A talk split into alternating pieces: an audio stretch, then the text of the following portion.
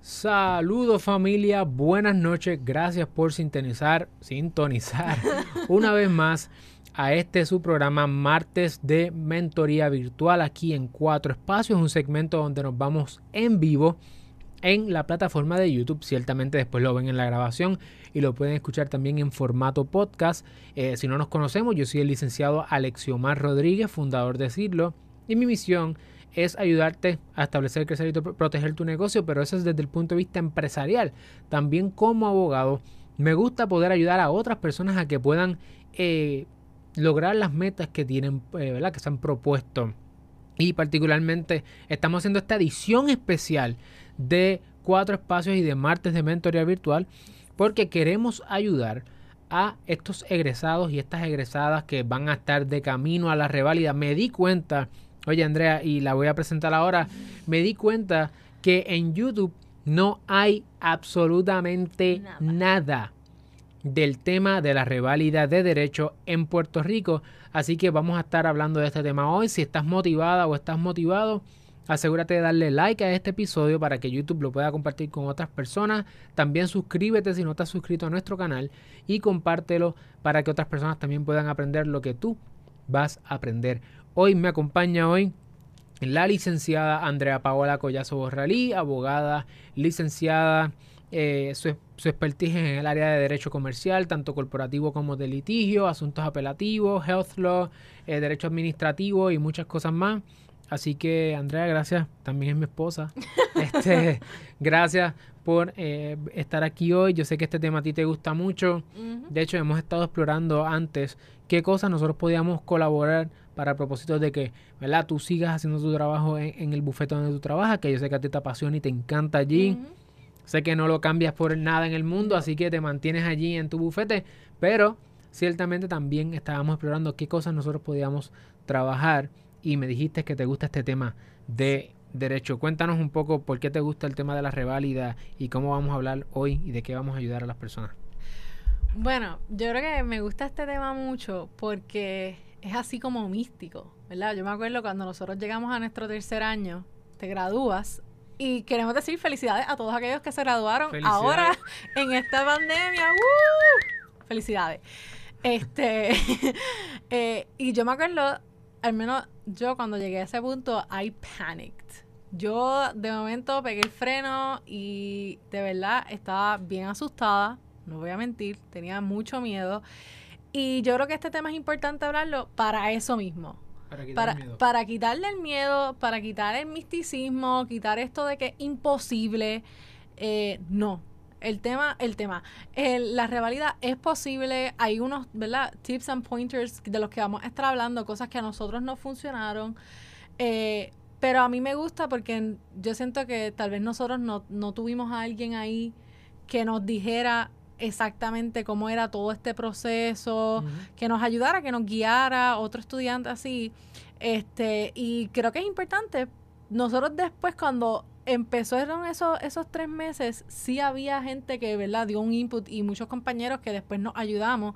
Pero creo que es importante para todos aquellos que no tengan a alguien, pues sepan que no están solos, Ustedes y muchas otras personas van a pasar por lo mismo y nosotros pasamos por eso y estamos aquí para ayudarlo y realmente me interesa este tema porque me interesa ayudar a los estudiantes. Así es. Oye, y vamos a, vamos a, además de que te interesa y hay mucho interés de parte de, y valga la redundancia, de parte de las personas que nos siguen y de nuestra comunidad de estudiantes de derecho eh, y recién graduados que están interesados en este tema y de hecho nos escribieron eh, por LinkedIn y habían varias preguntas en la en el documento que nos enviaron y yo quiero, ¿verdad? Vamos a atender quizás queremos compartir contigo hoy 12 claves o 12 consejos que nos ayudaron a pasar la reválida de la primera y quiero y quiero aprovechar y subrayar, la pasamos de la primera juntos, esposos, las probabilidades eran bien, bien bajitas trabajando y la pasamos de la primera ¿qué más? Ah, bueno. ¿Qué? ¿Qué ibas a decir? Yo que no nos volvimos locos. No nos volvimos locos, casados y... Newlyweds. Y sin meternos en ningún repaso. Sí. Así que lo que te vamos a decir aquí es eh, money proof. Así que tú vas a poder hacerlo también sí. si, si te interesa seguir este camino. Minimum inversion. No entendemos que no necesariamente vamos a poder contestarlo todo.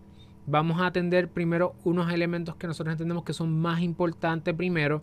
Y si después a ustedes les interesa que sigamos haciendo este contenido, nos dejan saber en los comentarios. Comenten que sí, que quieren más contenido sobre Y la reválida y las, y las preguntas específicas que tienen para nosotros venir y atenderla, ya sea aquí en YouTube o eventualmente también por Instagram. Vamos a ver cómo funciona.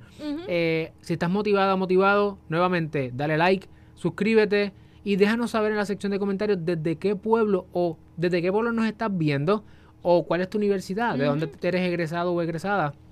Así que vamos a comenzar.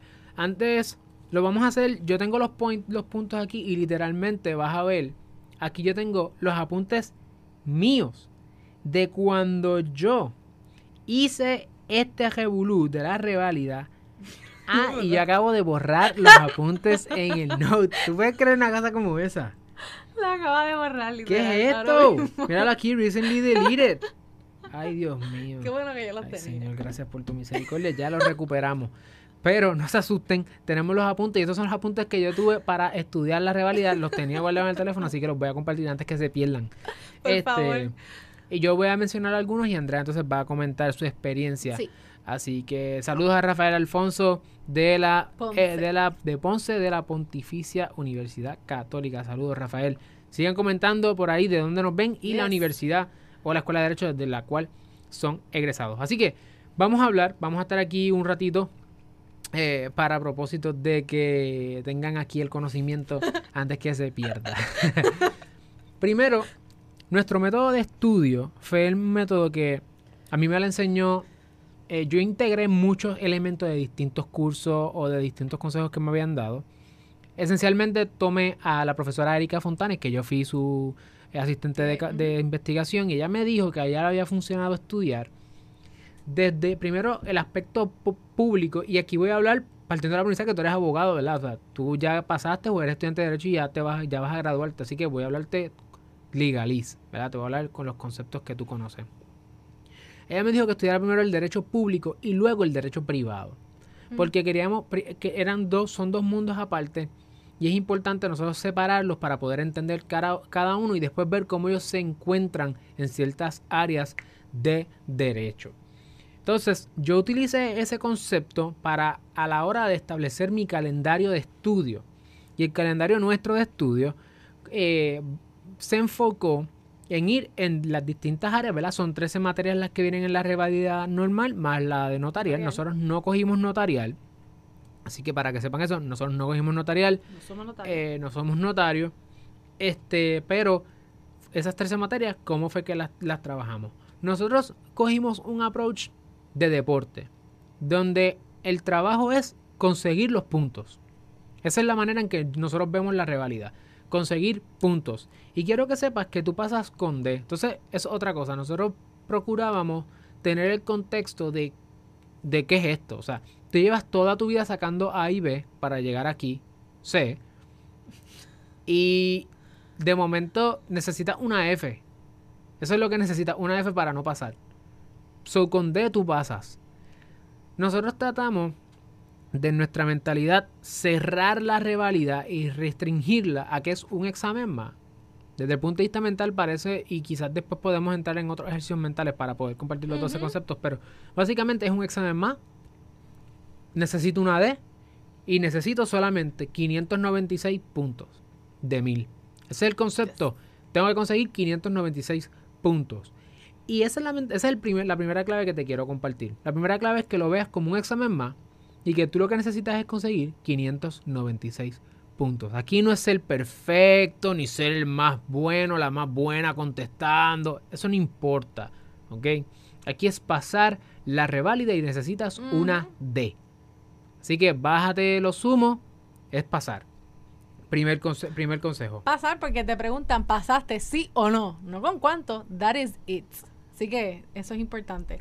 Y paréntesis, Sí. quiero hacer, quiero saludar a Yudani. Hola, ella estudió conmigo en, eh, Ah, pues en Yudani high school, aquí, así mira. que bienvenida Yudani. Gracias, Yudani, por el apoyo. Así que sigan por ahí. Valeria Belvis me está vacilando porque por poco se me pierden Lo la. borraste, lo borraste. Borré los apuntes. Así que, nada, pero estamos aquí, los tenemos nuevamente. Ok, so, lo primero, piensa que es un examen más, que lo que necesita son 596 puntos de 1000. Así que ya la revalida en su justa perspectiva. Número Sí. uno. Número dos, tienes que identificar tus debilidades. Identifica en la escuela de Derecho. o sea, Estos no son 13 materias que tú no conoces. Ya tú las estudiaste, la mayor parte de ellas. Si no las estudiaste todas. Yo no estudié el procedimiento criminal en la escuela de Derecho. Pues yo no iba a someter a esa clase allí cuatro créditos, ¿ok? Yo preferí meterle esos cuatro créditos a otra cosa que yo quisiera y aprendí eh, procedimiento criminal por mi cuenta. O sea, lo aprendimos por nuestra cuenta durante ese verano. Entonces, identifica tus debilidades. ¿Por qué? Porque de esa manera es que tú puedes saber, ok, a este tema quizás voy a tener que hacer un budget de más tiempo este, a la hora de Estudiar. estudiar. Y yo creo que, por ejemplo, también otra debilidad que puedes tener es destrezas, en que tal vez no seas muy bueno. Por ejemplo, cuando yo, eh, nosotros nos sentamos a estudiar esto, yo sabía que yo soy lenta.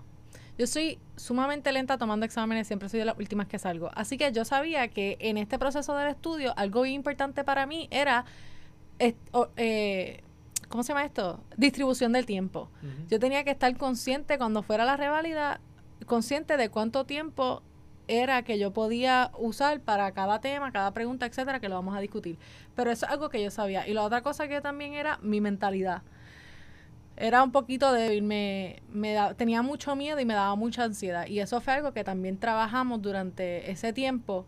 Pero eran cosas que yo sabía, reconocía y entonces trabajamos eh, en ese periodo para poder superarlas. Así que yo me acuerdo de eso, que era el tiempo, porque yo era lenta. Y ese es el segundo, ese es el segundo consejo, de hecho, lo tengo aquí. Ah.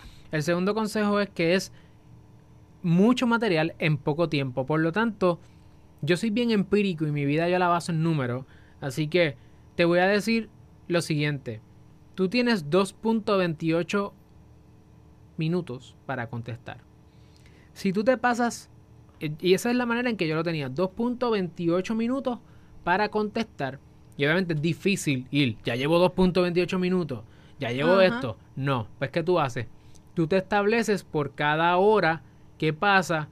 Yo llevo, yo debo estar ya por la veintitanto a esta hora, por la veintitanto a esta hora. Y lo primero que yo hacía cuando me dieron el examen, y obviamente esto uno lo tiene consciente cuando uno está preparándose hacia el examen, es, ok, literalmente a las tantas yo voy a llevar tanto, o sea, A la hora, a tantas la hora preguntas. 27 preguntas y así, o sea, lo tenía y yo verificaba que en el tiempo yo llegara. ¿Por qué?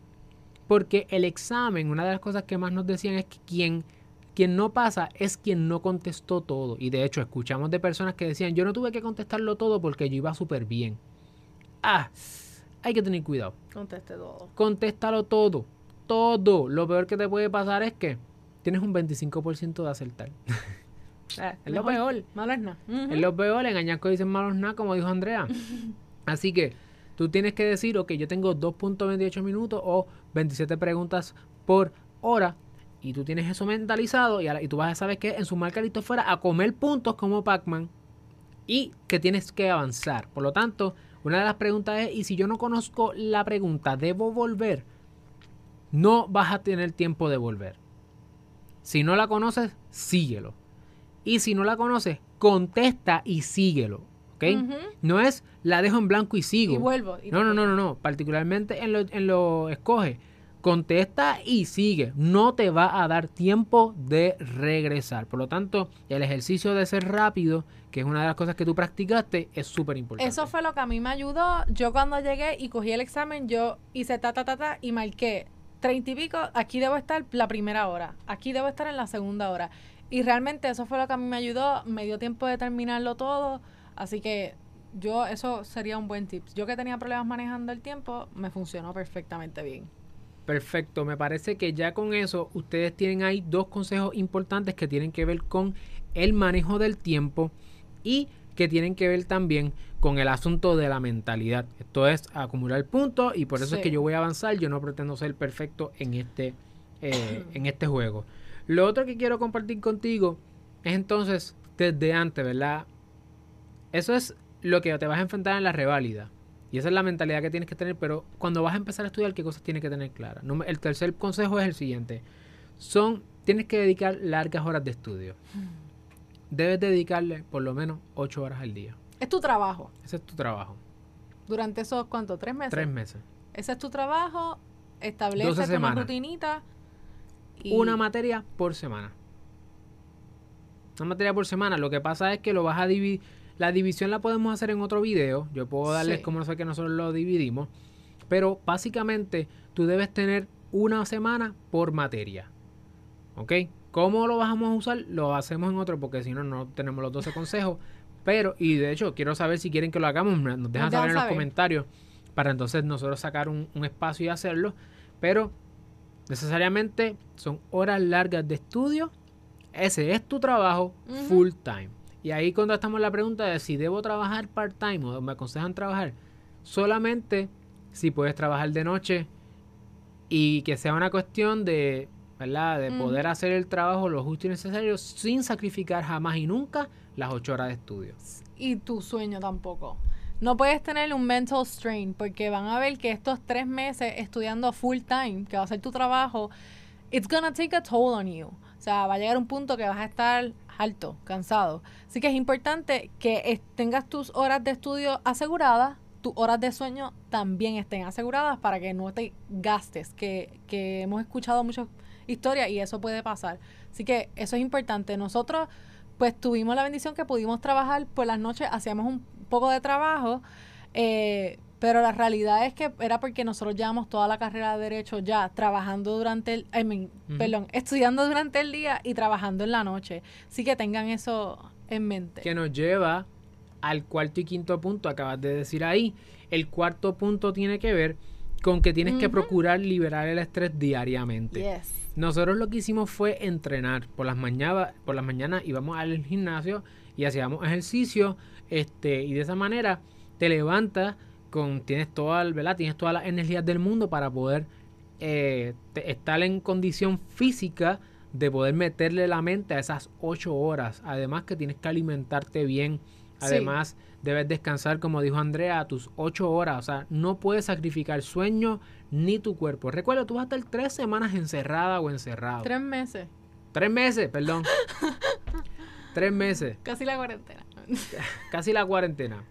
Y al igual que en la cuarentena, tú decides cómo tú sales cuando finalmente tengas break de salir. Que en este caso en la reválida es cuando termines el, examen, ¿verdad? Ese día. O sales con 20 libras de más y te puedes colgar como puedes pasar. Porque recuerda que esto es una cuestión de ir, o sea, o la paso o, la, o, me cuelgo. No hay, no hay, mucho más que eso, ¿verdad? No te vas a morir.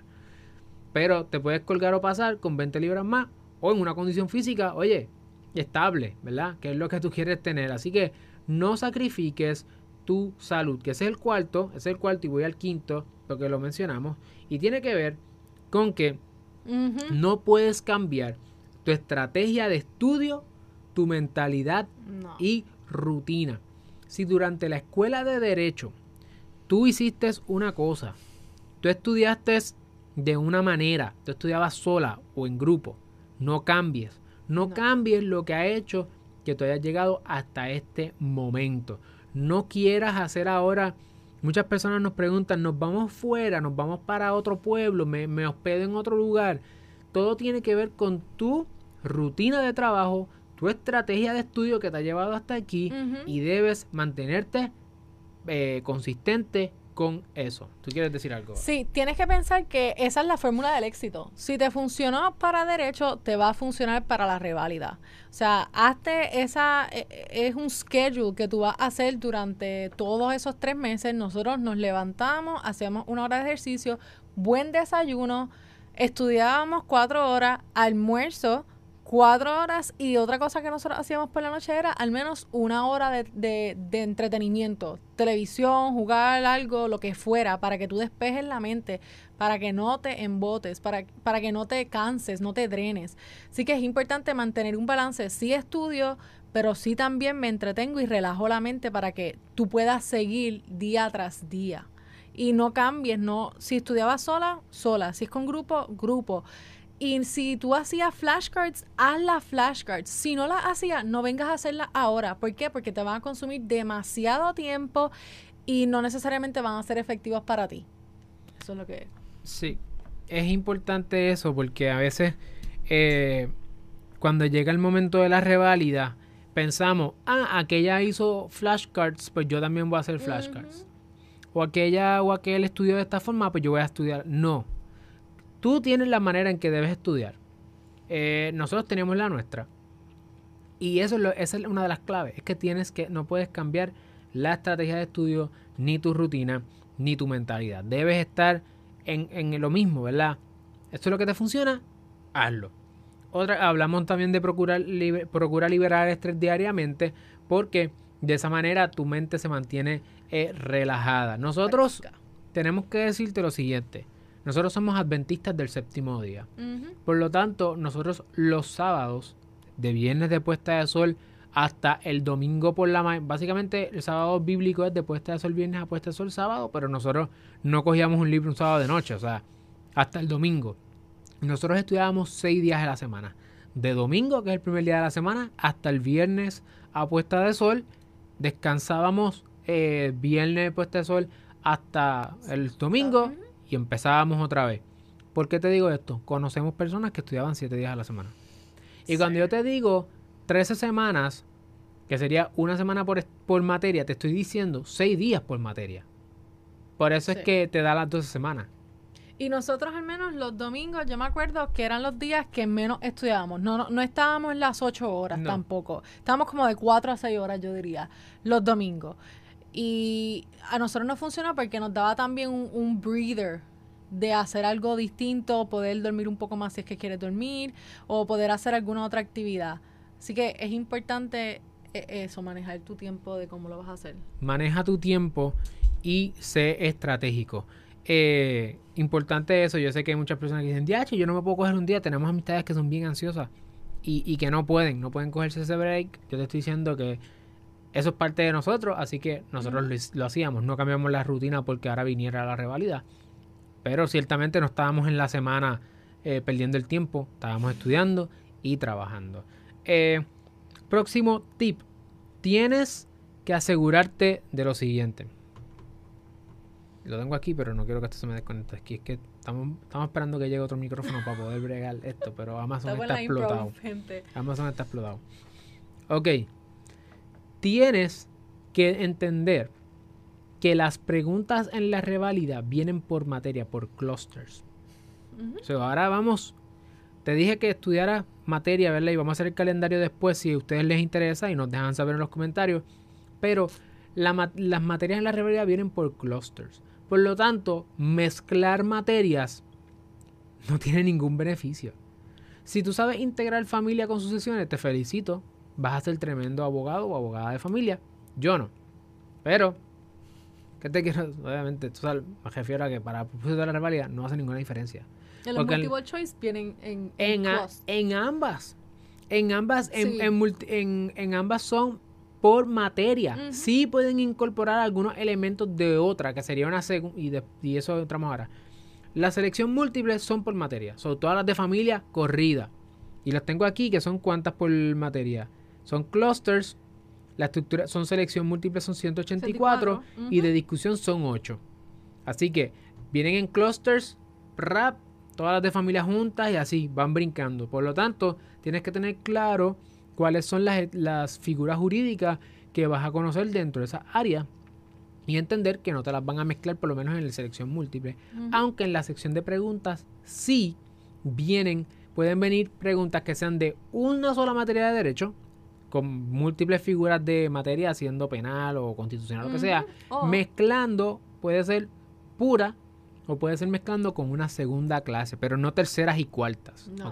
Solamente máximo dos.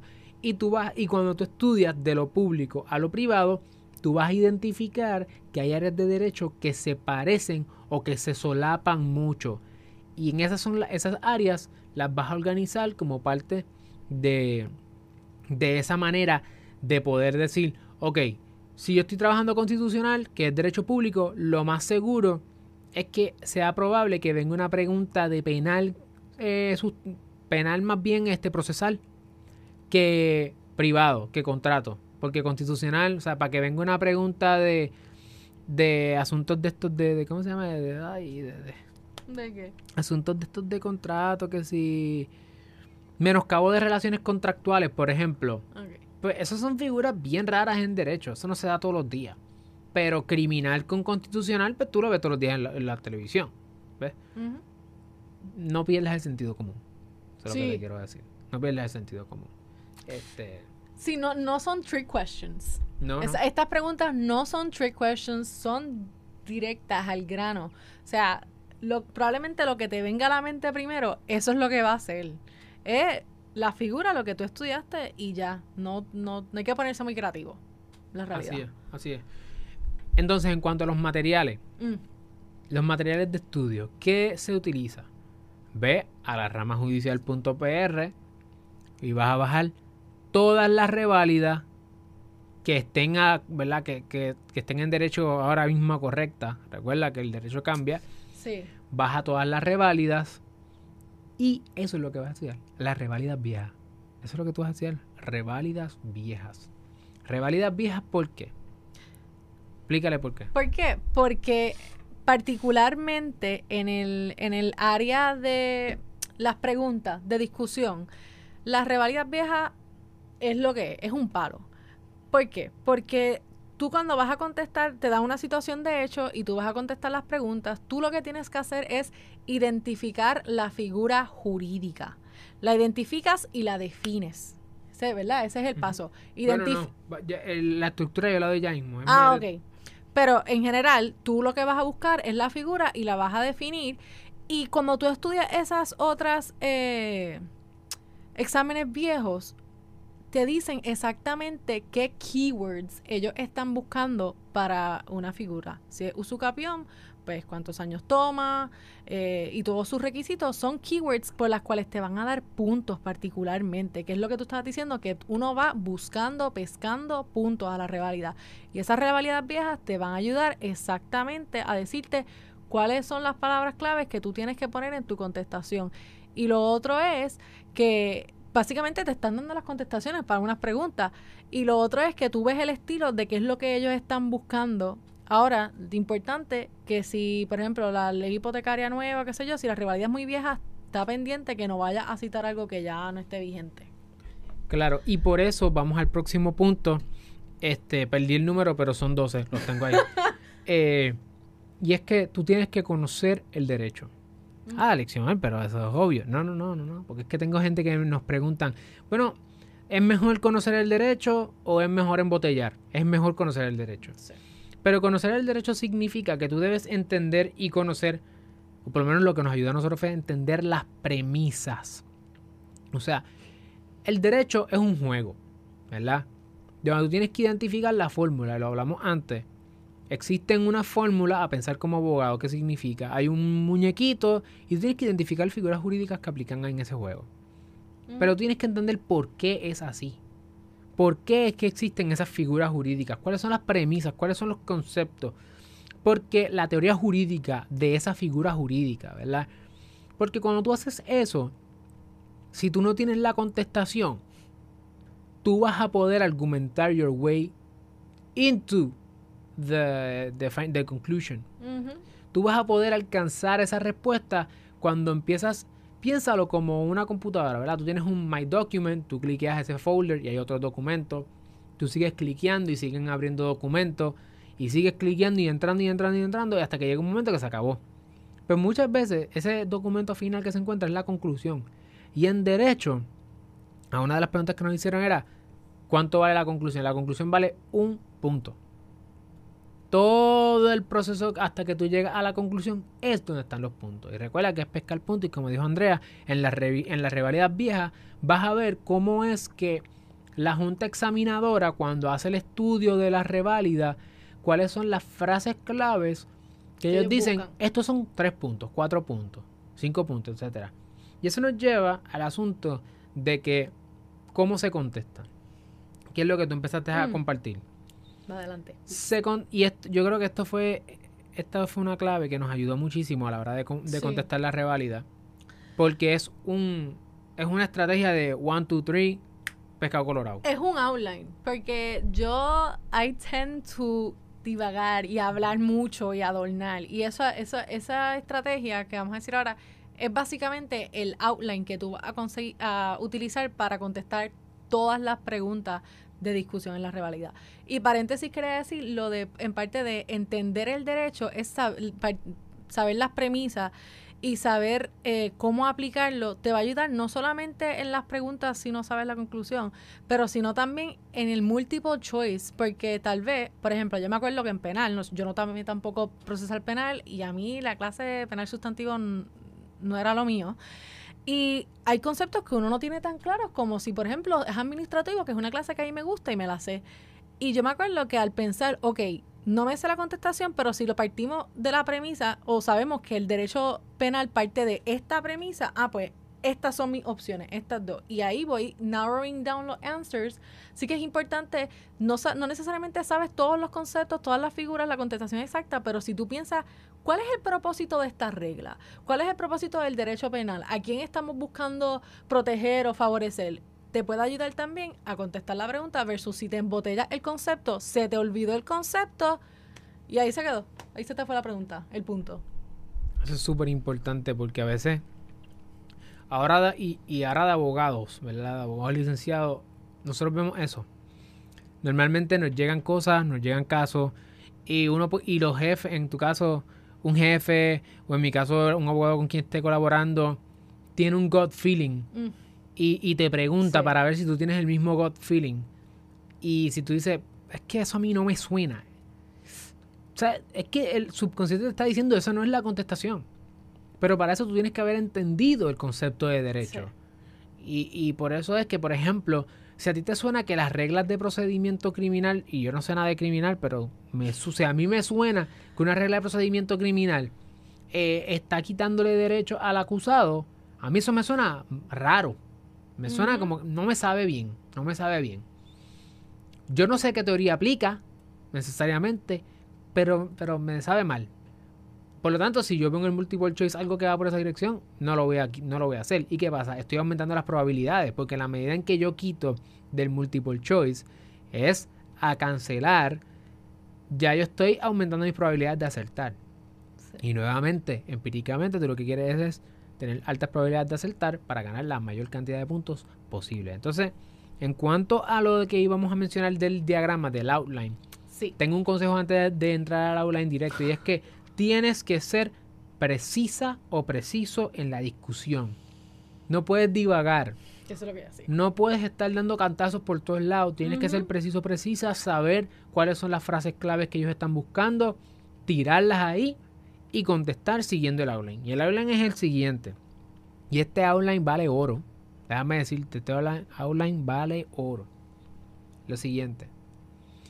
¿Cuál es el derecho y la figura que aplica?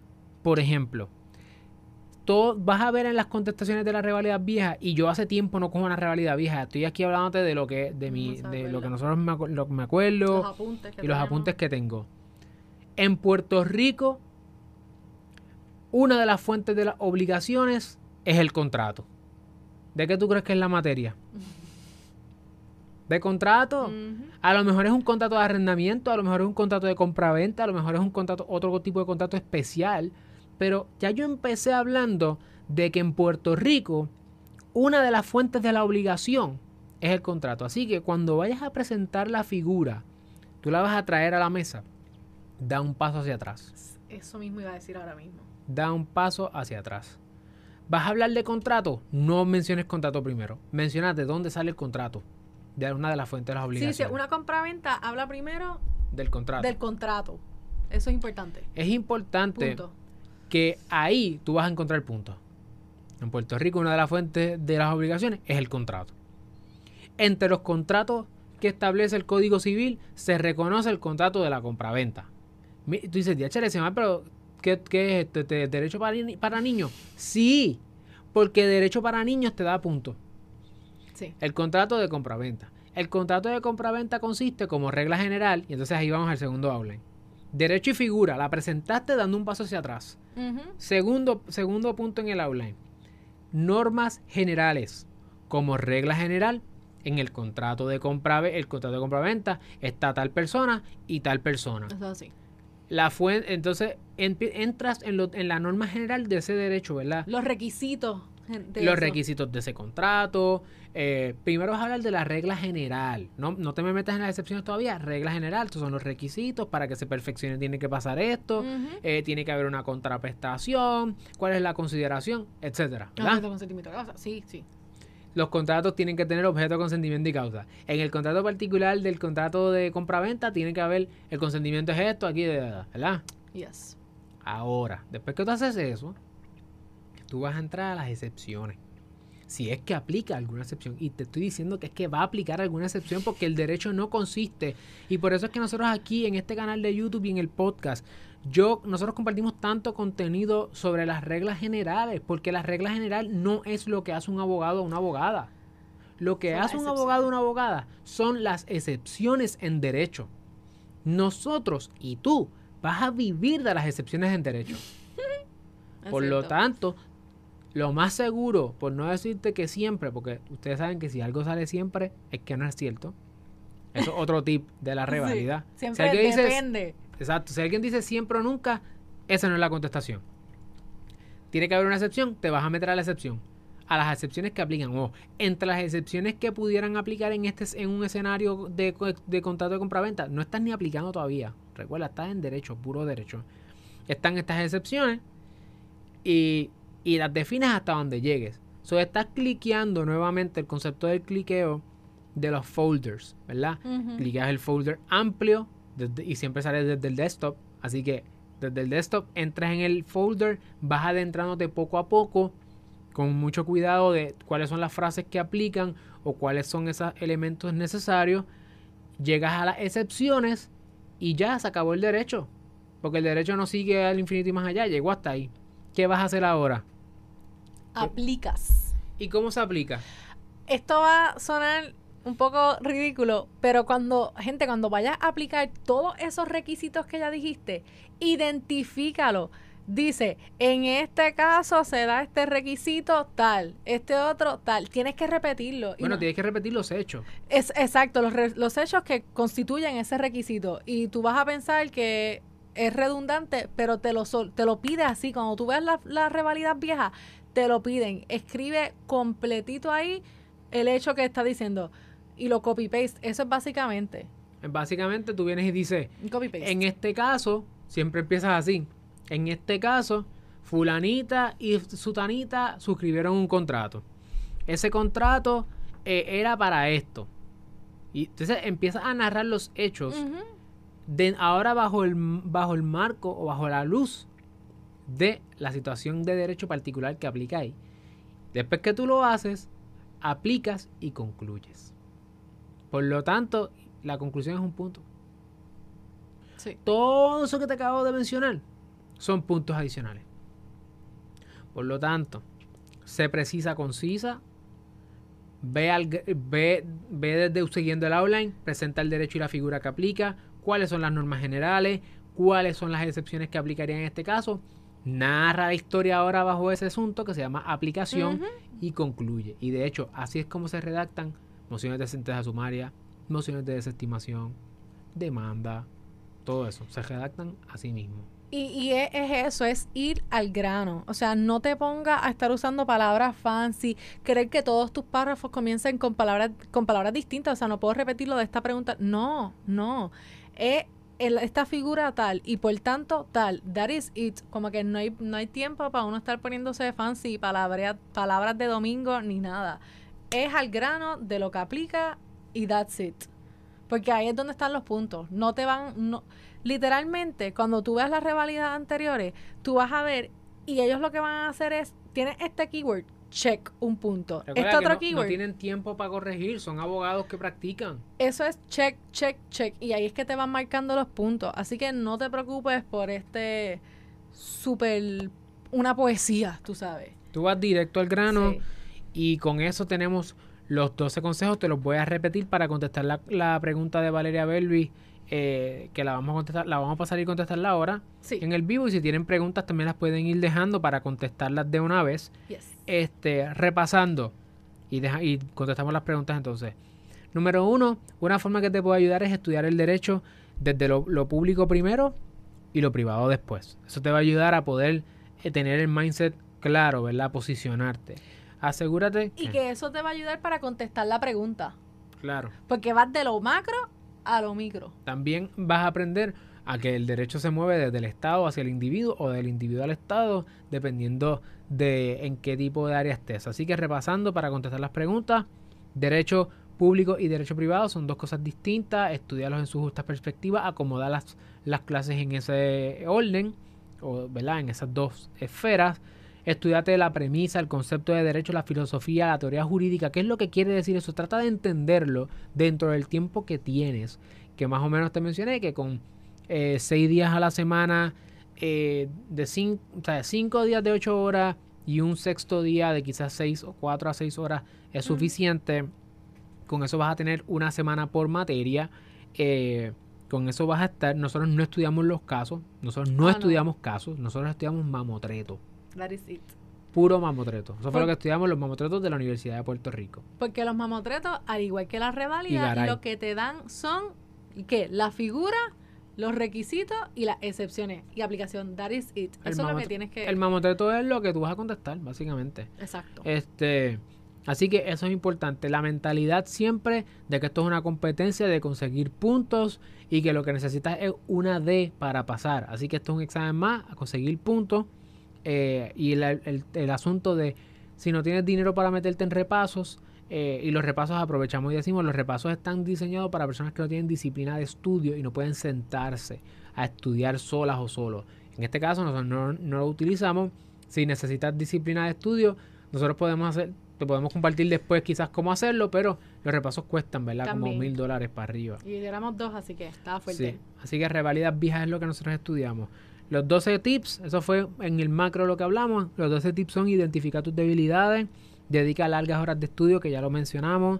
Eh, es mucho material en poco tiempo, por lo tanto debes procurar que a la hora de practicar contestar los exámenes, contestes lo más rápido posible y que con esa mentalidad vayas a la revalida y pongas ahí, ok, a, a tal hora debo llevar tantas y tú mismo monito- monitorearte. No cambies la estrategia de estudio, la mentalidad y la rutina, no te pongas a experimentar. Si nunca has hecho algo, no lo vengas a hacer ahora. Este es el momento de tú capitalizar sobre lo que ya tú sabes hacer. Procura liberar el estrés diariamente, recompénsate. No solamente haciendo ejercicio, jugando baloncesto, yéndote una caminata, sino también recompénsate con un dulcecito, con un jueguito, un leisure. ¿Cómo se llama eso en inglés? Cuando tú- dilo ahí, dilo ahí, por favor. Nene, leisure. ¿Qué te quieres decir? Ese, el leisure. Tienes que asegurarte de cogerte un breakcito porque si no te me vas a, te me vas a quemar. time. Eso, leisure time. Y no un lizard time. Estructura, recuerda que son selección múltiple, 184 selección múltiple y 8 preguntas de discusión. Esta es sin la de notarial, que son 52. eh, Ujú. 50 selección múltiple y 2 preguntas de discusión. Recuerda que vienen en cluster, por lo tanto no vas a tener que mezclar materias, solamente en la pregunta de discusión es posible que te mezclen una segunda materia, pero va a estar bien cercana a esa área de derecho con la que estás bregando. Sí. Eh, entra a la, rama judicial.pr, allí ellos tienen exámenes viejos donde vas a poder utilizarlos, ciertamente que estén con el derecho vigente. Ser preciso en la parte de discusión, no te pongas a divagar ni a hacer un poema allí, no trates de demostrar que sabes mucho. Dale la respuesta que ellos están buscando porque ellos te van a dar a ti lo que tú estás buscando. Puntos. No te van a dar más puntos por ser más fancy. Las 13 materias están allí por cluster como el, con los escoge. Eh, el pase, como te dije, es cuestión de sacar de. Y por último, el outline. El outline consiste de dar un paso hacia atrás y presentar el derecho y la figura que aplica, eh, las normas generales, las excepciones, aplicas Y y concluye. Entonces, la pregunta que nos tiene aquí Valeria Belvis en el live es, y déjame pasarla, no tengo aquí el, No. ella nos dice, ¿nos pueden dar tips a las personas que tenemos niveles de ansiedad altos? ¿Cómo lo manejaron ustedes? Paola, tú tenías niveles de ansiedad más altos que yo. Cuenta. Sí, tú eres, tú eres bastante relax. Eh, a mí me dio bastante ansiedad la, la reválida porque tenía mucho miedo a fracasar. Yo creo que eh, eh, eso era lo más grande, que yo decía, "Dieche, si yo no paso esto, ¿qué va a pasar? Yo pensaba que se me iba a acabar el mundo, pero no es así. Y a mí lo que me ayudó realmente fue casi terapéutico. Tú fuiste tera- terapia para mí. este, y yo creo que la clave es la justa perspectiva. Como habíamos dicho en, el video de la semana pasada, en cuanto a otra, otra cosa de la escuela de Derecho, es la justa perspectiva. O sea, piensa que este examen no es místico, no es lo que nos están diciendo, es un examen más. That is it. Sí, eso te va a dar la licencia para tú ser una abogada licenciada, pero es un examen como cualquier otro. Y en cualquier otro examen de la Escuela de Derecho, ¿qué tú haces? Tú estudias, tú te preparas, sacas el tiempo, te preparas, estudias, lo coges tus, momentos de, de relajarte. Pero yo pensaba en eso, en el big picture. Yo decía, mira, esto es un examen más y yo fui a la escuela de Derecho, yo pasé la escuela de Derecho, o sea, tú te graduaste. No es como que no te graduaste y tú cogiste la mayoría, sino todas estas clases y tú las sabes y sabes que está allá atrás. Hay temas o hay clases que se nos hacen más fáciles que otras. Yo, por ejemplo, yo, yo con Constillo no éramos, no éramos amigos, la realidad. Y entonces yo, yo creo que yo entendí Consti esa semana antes para el examen final, gracias a ti. De primer semestre. De primer semestre. Sí, no de revalida. No, no, no, no de revalida no. Pero, por ejemplo, yo sabía que esa era una materia que a mí me iba a tomar un poco de más tiempo, además de, porque es una materia extensa, no era algo que yo sabía como que by heart. Así que yo lo que hacía era para aliviar mi ansiedad, lo que puedes hacer es apuntar las materias que son tu fortaleza y cuáles no son no eres muy buena y le sabes que le vas a dedicar a esa un poco de más tiempo. Pero es como, realmente yo creo que e, era eso, mantener justa, justa, perspectiva, me ayudó mucho la rutinita que nosotros teníamos de hacer ejercicio, porque esa era como que la hora en que yo no tenía que pensar en nada, se me olvidaba que tenía una reválida. Y realmente pues eso me ayudó un montón a votar, a liberar el estrés. Lo otro era la hora de leisure, por las noches, de relajarte y hacer cualquier otra cosa que no fuera estudiar, ayudaba un montón. Pero realmente te diría la justa perspectiva, respira. Yo al menos, yo me acuerdo que había una canción que a mí me gustaba un montón, que fue como mi, mi inner song para cuando yo fui a la reválida. Y esa era la canción y esa era la mentalidad que yo tenía, porque también esto es de mentalidad. Esto es puramente, esto es cuestión de cuán bien tú puedes controlar tus pensamientos. Exacto, y eso fue lo que él me dijo el primer día, nos sentamos y él me dijo, mira, esto es de mentalidad, esto es otro examen más, y tú puedes, si tú vas con la mente defeated, que eso es lo que tú me decías, si tú vas defeated, no vamos a pasar. Tú tienes que decir, yo voy a pasar y tienes que ir con esa mente positiva y estar tranquila. Y cuando iba, uno iba en el, en el zone. Cuando uno llegaba al examen, eso no era para estar pajariqueando y qué sé yo, relajando. Era, llegábamos y a coger ese examen y enfocado. Y al menos, pues, esa era mi, yo tenía como un motto para mí misma internamente, que eso era lo que a mí me ayudó bastante. Pero yo de verdad que te diría eso y recursos, si necesitas ayuda, por ejemplo, si habían cosas que tú no estabas segura o que tenías dudas sobre un concepto, no tengas miedo de preguntarle a un compañero. Nosotros tuvimos, ¿verdad?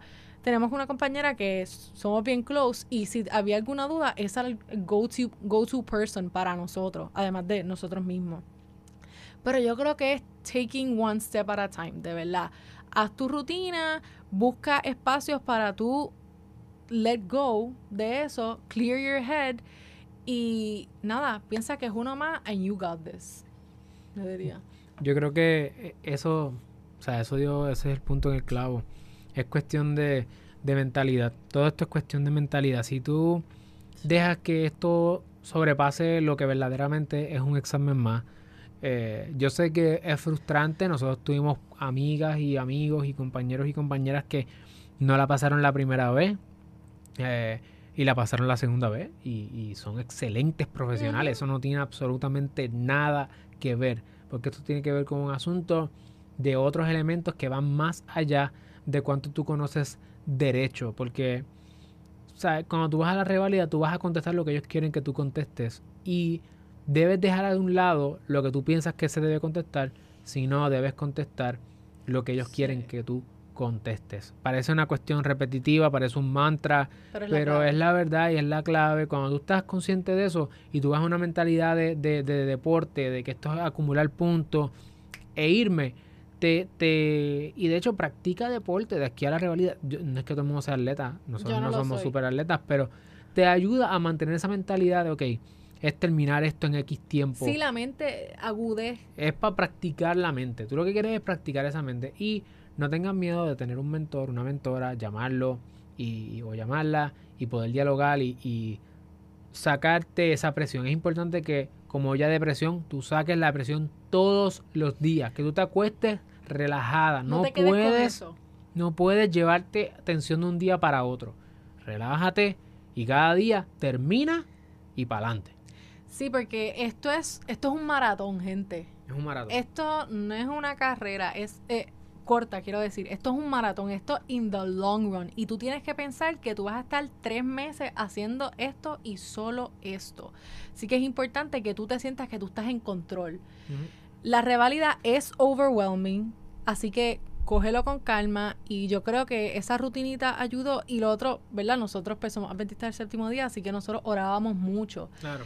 Pero, ¿verdad? Si tú tienes alguna otra técnica, hay gente que le gusta leer y reflexiona, escribe en un diario, medita, pues haz eso para ti, algo que a ti te dé calma, que te relaje. Y cuando vayas ese día, no vayas ansioso, ve relajado, porque eso es como mejor tu mente va a estar, vas a estar clear-minded para entonces poder ir, llegar y meter mano. Y lo otro es la dieta, la comida yo creo que eso es importante. A nosotros nos ayudó durante esos tres meses, comíamos, teníamos una dieta bastante particular. Eh, y entonces cuando fuimos ese día de la reválida, come algo que tú has comido antes, gente, no se pongan a inventar, porque hemos escuchado historias que se ponen a experimentar con comidas o van y compran en qué sé yo, y después tienen un reguero y les va a amar en Literal, un reguero. Un reguero en el estómago, así que eso es importante que busques algo a lo que tú estás acostumbrado. Sí, importante eso. No te pongas a experimentar, que es uno de los consejos que comentamos. Así que nos ya Ayudani aquí nos dice, vamos, a, vamos para la próxima, vamos a hacer lo de la división de las materias, lo vamos a estar trabajando. Y por último, Joseph nos pregunta, ¿de cuánto sería un presupuesto aproximado para afrontar el proceso? ¿Son de 3 a 4 meses sin ingresos o ingresos parciales? Más los materiales de estudio. Te lo dejo a ti que eres el numbers guy. Yo te voy a decir lo siguiente. Tú debes tener suficiente dinero como para poder subsistir mensualmente durante ese tiempo. O sea, si son tres meses, debes tener tres meses de ingresos de lo que le llaman el Rainy Day Fund. Si sigues a, a nuestro amigo, ¿cómo se llama él? Este, ay, se me olvidó el nombre de él. Eh, un señor, no, el ah, señor, el señor. Anyway. Ah, sí, pero no me acuerdo. el Rainy Day Fund. Hay que tener, hay que tener un Rainy Day Fund. Eh, es importante que ustedes sepan que si son 3, 4 meses sin trabajo o a tiempo parcial, cuánto dinero yo te necesito mi budget para poder sobrevivir. Todo, ah, Dave Ramsey se llama el hombre. Dave. Ramsey. Personal Finances, Dave Ramsey. Tienes que tener 3 meses a 4 meses de tu fondo para tú saber cuánto necesitas. En cuanto a los materiales, hay gente que quieren comprar todos los materiales. Eso no somos nosotros. Nosotros reconocemos nuestra, nuestra situación. Y nosotros lo que hicimos fue este, irnos con la rivalidad vieja, tú sabes, y los mamotetos que ya teníamos de la, escuela de derecho. O sea, nosotros no invertimos más en materiales porque no teníamos el dinero para hacerlo y no lo necesitamos, gracias a Dios, al final. Gracias a Dios. Y la realidad es que, acuérdate, no te va a dar tiempo. Tú piensas que tres meses es un montón y te va a dar tiempo de leerte los tres repasos distintos que hay. No, my friend coge uno y stick. Si te gusta el style de Velázquez, el de Garay, stick to that one para todas las materias, porque tienes que tener un poco de consistencia. No te da el tiempo de leer. Mucha consistencia. Sí, sorry, hay que tener mucha consistencia. Así que es importante eh, buscar el que te gusta a ti y usar ese porque no te da el tiempo para todo. Y lo otro del presupuesto, yo creo que pues, eso tiene que ver cuánto tú o en tu household ustedes gastan, como que tengan un Excel sheet de cuánto ustedes incurren en gasto ese mes, al menos Ale tiene un Excel para el Excel. Sheet. Así que si sabes eso, es fácil entonces pronosticar cuánto tú vas a necesitar si no estuviese haciendo ningún ingreso durante ese periodo. Así es, busca ahorrar lo más que puedas eh, y maneja bien tus finanzas, así que la educación de, finanzas personales es súper importante. Para terminar, María, María Angeli nos pregunta cuántas horas al día y cuántos días a la semana estudiaban. Pues como mencionamos al principio, estudiábamos seis, eh, cinco días a la semana, ocho horas al día, así que 40 horas, más de 4 a 6 horas los domingos. No estudiábamos los sábados. Así que esa es la manera en que nosotros lo hacíamos.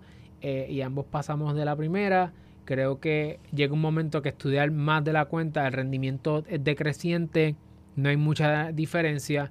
Eh, y el cerebro no aguanta el más cerebro después no de un aguanta tiempo. ya. así, así que nada, para adelante familia. Si quieren que hagamos, si tienen más preguntas, déjenlas en la sección de comentarios para poder entonces atenderlas en próximos episodios, eh, ya sea que estemos aquí en YouTube o si estás escuchando en el formato podcast, pues nos dejas también tu pregunta, nos puedes escribir por Instagram, eh, Alexiomar Rodríguez o por LinkedIn, Alexiomar Rodríguez y Andrea Paola Collazo Borralí. Así que seguimos, la descripción de este episodio va a estar la información de nosotros, así que nos vemos en la próxima. Gracias.